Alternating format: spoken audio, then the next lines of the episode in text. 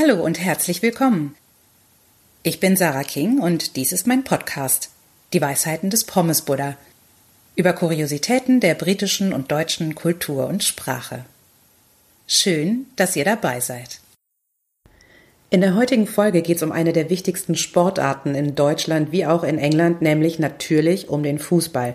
Der spielt eine ganz wichtige Rolle in beiden Ländern und ähm, es wird ein bisschen was darüber erzählt. Äh, ein bisschen Terminologie ist dabei und ein paar kleine Anekdoten zum Thema. Also, heute Fußball. Seid ihr dabei?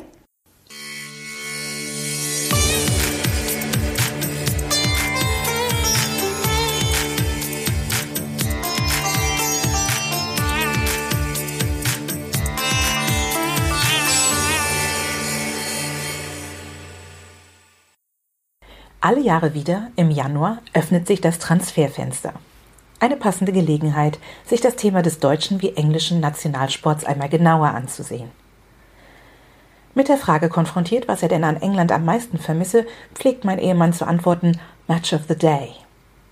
Dort ist dies die wichtigste Fußball-Fernsehsendung am Samstagabend, in der nunmehr seit gut 50 Jahren alle Spiele der Premier League zusammengefasst und von Experten recht kurzweilig kommentiert werden.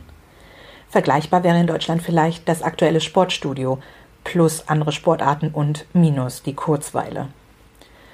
Hüben wie drüben ist Fußball Nationalsport und viel diskutiert. Es gibt unzählige eingefleischte Fans und die meisten Einwohner beider Länder wachsen mit ihrem Verein auf. Ich erinnere mich lebhaft an einen Besuch bei Freunden in Newcastle, eher ein hartgesottener NUFC-Fan, für den das Nirvana der Gästeunterhaltung darin bestand, gemeinsam The 283 Goals of Alan Shearer anzusehen. Und er konnte zu jedem Tor genau die Umstände berichten.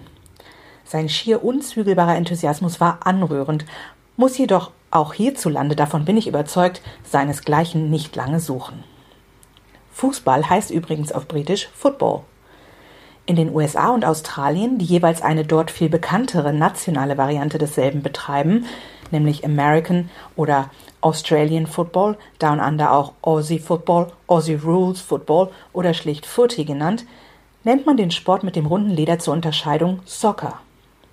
Im US-amerikanischen Englisch gibt es außerdem noch das Wort Foosball, das sich auf das Spiel bezieht, das wir Kicker oder Tischfußball nennen.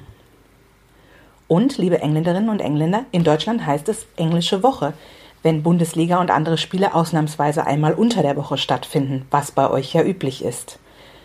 An dieser Stelle empfehle ich wärmstens das Wikipedia Glossar der Fußballbegriffe, auch in einer englischen Version verfügbar.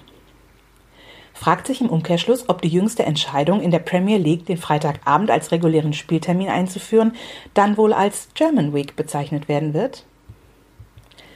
Diese kleine Exkursion möchte ich gerne mit der Warnung eines Bekannten einer Freundin zu einer Frage der Elternschaft schließen, die die Themen der vergangenen und laufenden Woche durch eine wunderbare Metapher miteinander verbindet.